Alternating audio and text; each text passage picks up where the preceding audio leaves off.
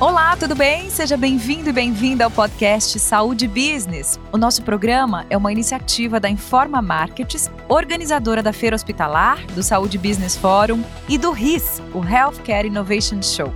E claro, também contamos com o portal saudebusiness.com. É um prazer ter você aqui com a gente. Meu nome é Juliana Budi e eu tenho a honra de fazer companhia para você que trabalha na área de saúde e gosta de estar sempre atualizado sobre os assuntos mais relevantes desse meio. Nessa temporada do podcast Saúde Business, nós trazemos para você os temas que deram o que falar durante a Feira Hospitalar 2022. Hoje, o assunto é atenção domiciliar. Vamos discutir os modelos integrados de cuidado e o impacto na jornada do paciente.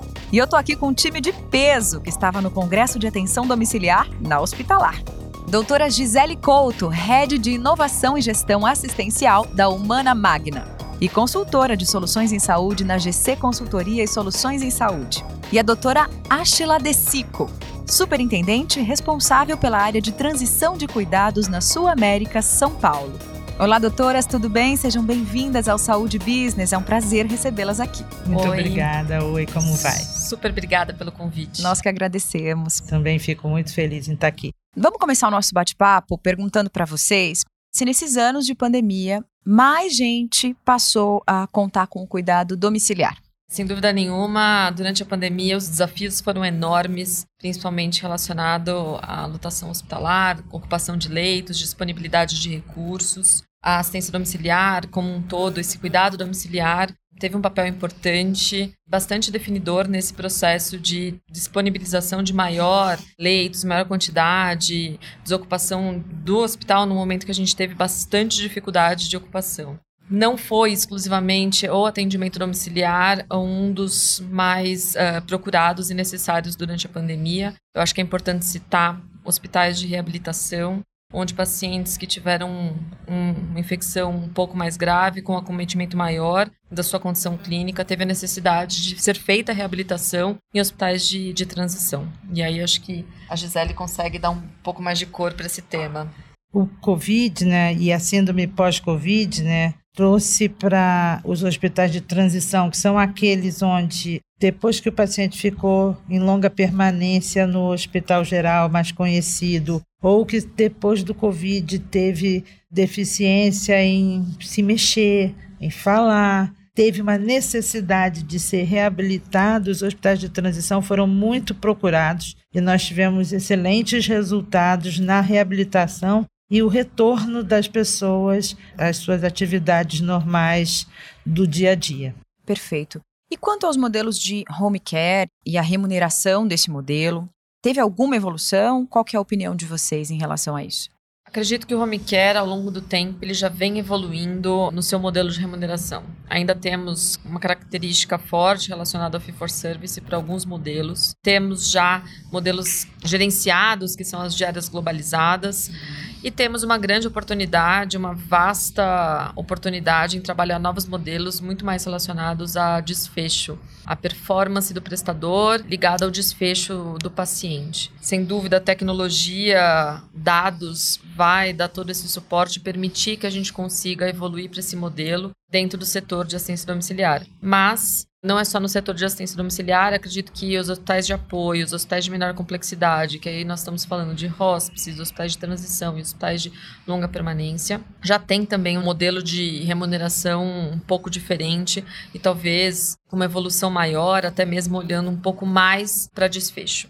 Como a gente é mais recente, a gente já nasceu com essa, esse diferencial de já trabalhar com diárias globais e vamos evoluir com certeza para avaliação do desempenho de cada um através de estabelecimento de indicadores que permitam a avaliação dos desfechos clínicos, quer dizer, de como esse paciente entrou e como ele está saindo no final do dia, no tempo que ele passou dentro do hospital. E eu acho que isso em breve a gente vai estar tá começando a trabalhar nesse modelo diferenciado para saúde suplementar. Doutoras, e é necessária a especialização e a formação de profissionais voltados à atenção domiciliar?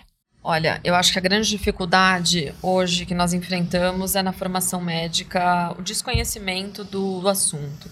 A atenção domiciliar não é falado, discutido nas universidades tem uma dificuldade de entendimento e de conhecimento quando a gente está lidando com o médico nos hospitais para uma discussão do que é indicado para um atendimento domiciliar. Ainda há uma, um desconhecimento sobre o setor. Eu entendo que é uma grande oportunidade de maior conhecimento e maior discussão dentro da área médica sobre assistência domiciliar, o que, que é, qual que é o objetivo, uh, quais são os critérios de inclusão, quais são os critérios de exclusão para esse tipo de atendimento. Acho que vem melhorando ao longo do tempo, mas ainda há uma necessidade de maior conhecimento. Essa divergência aí de conceito acaba gerando muito ruído e uma experiência muito ruim, não só para o paciente, como também para os familiares, acaba postergando o tempo de internação. Acho que a gente tem uma enorme oportunidade de alinhar alguns conceitos e disseminar isso no meio médico. Eu acho que complementando, na formação médica especial a gente é muito, a gente é formado para atuar muito sozinho, muito independente. É uma característica do médico. E na atenção domiciliar e na assistência e na transição de cuidados, a gente precisa ser um grupo, uma equipe.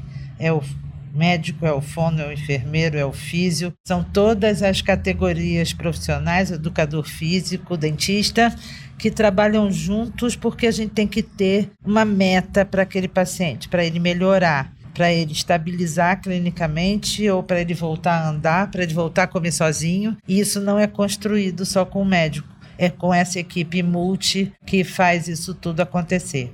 Imagino que essa comunicação deve ser algo difícil, né? Vocês já conseguem mensurar, os dados já são é, estão mais disponíveis hoje, imagino, mas já é possível mensurar quais os benefícios o, o, paciente tem com essa atenção domiciliar? Sim, existem alguns indicadores que são tradicionais, clássicos, que estão na literatura mundial, e existe todo um caminho dentro dos prestadores e das operadoras para que a gente possa construir um painel de indicadores comum que possa ajudar, inclusive, na avaliação porque senão, assim, quem desempenha bem acaba mandando o paciente mais rápido para casa e melhor é, cuidado, acaba sendo, de uma certa forma, penalizado se comparar com alguém que não é avaliado e fica com o paciente mais tempo. Aquela famosa frase do justo pagando pelo pecador, mas todo mundo está sabendo disso e todo mundo está disposto a mudar esse conceito ao longo do tempo. E que perspectiva que vocês veem a longo prazo para a atenção domiciliar? Para mim é crescer. A gente tem uma população, a velocidade de envelhecimento da população e, e atenção domiciliar não é só para idosos, mas tem uma parcela de idosos que ao longo da vida vão precisar mais do que as pessoas mais jovens a nossa velocidade de crescimento e envelhecimento no Brasil é, é muito mais rápida do que os países europeus chegaram ao número de vidas há mais de 60 anos. Se eu não me engano, em 2030, a gente vai estar com quase 20% da população acima dos 60 anos, se não 20, chegando muito perto. Então, a gente vai precisar de pessoas que cuidem de pessoas que têm, necessitem cuidados especiais individualizados. Que a atenção domiciliar, a transição, é uma das maneiras de cuidar dessas pessoas. Acredito que a transição de cuidados como um todo, e aí todos os, os serviços que temos disponíveis dentro de um. O caminho final dessa transição, que é a atenção, que é a atenção domiciliar nos diversos serviços que hoje temos disponíveis, como os hospitais de, de menor complexidade, hospitais de apoio, acredito que vai crescer sim, por conta dessa demanda, esse crescimento da população e também pela disponibilidade de leitos hospitalares que hoje nós temos no Brasil tem essa necessidade, a gente tem essa tem esse olhar, essa preocupação sim, porque vai vai ser bastante importante a gente estar tá estruturado para receber o impacto de todo esse envelhecimento que a gente vem observando. Doutoras, muito obrigada por participarem aqui no Saúde Business, viu? Eu que agradeço. Obrigada. Eu que agradeço, muito obrigada. Muito obrigada por participar do nosso programa, foi um prazer recebê-las. E se você gostou, vai lá no portal Saúde Business. Lá você pode ouvir todos os episódios. E também estamos no Spotify e no Google Podcasts. Ative as notificações na sua plataforma de áudio para ser avisado quando trouxermos um novo conteúdo, sempre com grandes especialistas, executivos e lideranças da saúde. Obrigada pela sua companhia. Fique bem, cuide-se e cuide dos seus. Não perca o próximo programa. Tchau, tchau!